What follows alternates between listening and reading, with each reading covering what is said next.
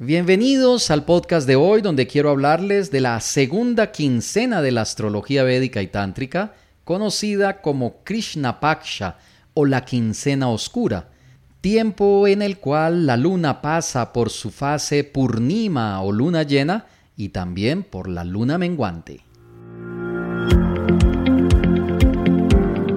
Como lo he explicado anteriormente, conocer sobre el ciclo de la luna, sobre las fases lunares y estas dos divisiones, Sukla Paksha y Krishna Paksha, nos permite conocer cómo el universo está fluyendo y cómo la energía lunar nos está abriendo caminos para saber tomar decisiones acertadas en el momento en el cual el universo está abierto para brindarnos la energía suficiente y la energía correcta para que esas decisiones fluyan adecuadamente. La luna Purnima es muy importante porque básicamente es la máxima expresión del brillo y también del magnetismo lunar. Es el momento en el cual la luna ha alcanzado su máxima expresión de brillo y esto invita a que reflexionemos sobre cómo en la luna nueva y en la luna mavasia nuestra actitud, nuestra disposición no se fue a los excesos. A veces la luna creciente estimula el deseo, las ganas de querer hacer las cosas, pero cuando hay un Marte fuerte en la astrología, por ejemplo, o quizás otras posiciones o conjunciones planetarias que inciden sobre el comportamiento y las decisiones, pueden ocasionar que tengamos una actitud precipitada, demasiado reactiva y quizás un poco incontrolable a veces ante las situaciones. Esto es lo que debemos de reflexionar en una luna llena, hacer una revisión de todo ese proceso, de cuáles decisiones y qué tipo de actitudes realmente han obtenido un buen resultado. También es el momento para revisar si esas metas las hemos alcanzado, si estamos muy cerca de poderlas alcanzar o si definitivamente nuestras acciones no están dando los resultados que esperamos para poder alcanzar esas metas. La luna llena no es una luna para bajar el ritmo de nuestro trabajo. Por el contrario, es una luna de análisis pero continuamos trabajando con disciplina, con determinación para poder alcanzar aquello que nosotros anhelamos. Aunque lo que sí deberíamos hacer es corregir el rumbo de aquellas cosas que realmente no están dando resultado.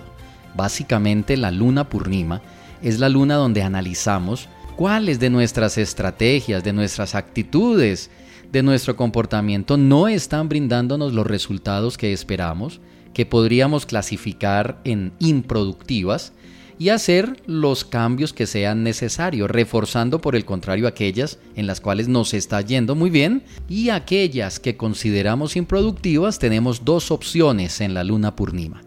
La primera de ellas es definitivamente cambiarla, cambiar esa orientación. Y la segunda sería reforzar el trabajo, meterle más tiempo, más energía para probar si efectivamente vamos a obtener un resultado con esa estrategia. Allí se corre un riesgo y es que de pronto invirtamos tiempo en algo que realmente no va a dar resultado.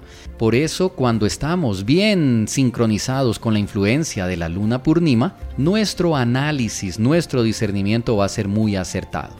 Luego viene el tiempo de la luna menguante, que es la luna de la depuración. En este momento la luna ya está perdiendo su brillo, ya va a cerrar el ciclo de su mes lunar desapareciendo completamente del horizonte y ese poder y energía que la luna tiene comienza a disminuir. Asimismo disminuye su brillo, su magnetismo, su poder gradualmente.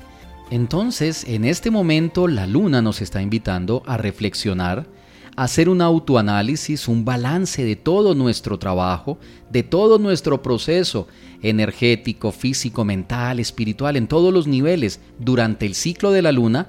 Recuerden que ya estamos muy cerca en luna menguante a cerrar el mes lunar, entonces el proceso de balance, el feedback, la retroalimentación de todo el proceso que hemos llevado en las lunas anteriores se debe de dar de manera muy consciente. Este no es un tiempo, la luna menguante no es un tiempo para iniciar nuevas cosas, para meterle mucha energía a las cosas. Es un tiempo de depuración, mas no quiere decir que si tenemos oportunidades de iniciar algo importante no lo hagamos. Yo recomendaría mejor esperar unos días nada más. La luna menguante solo tiene siete días. Esperar siete días para iniciar mejor en una luna mavasia y de esta manera obtener el beneficio de la energía lunar para el proyecto que vayamos a iniciar.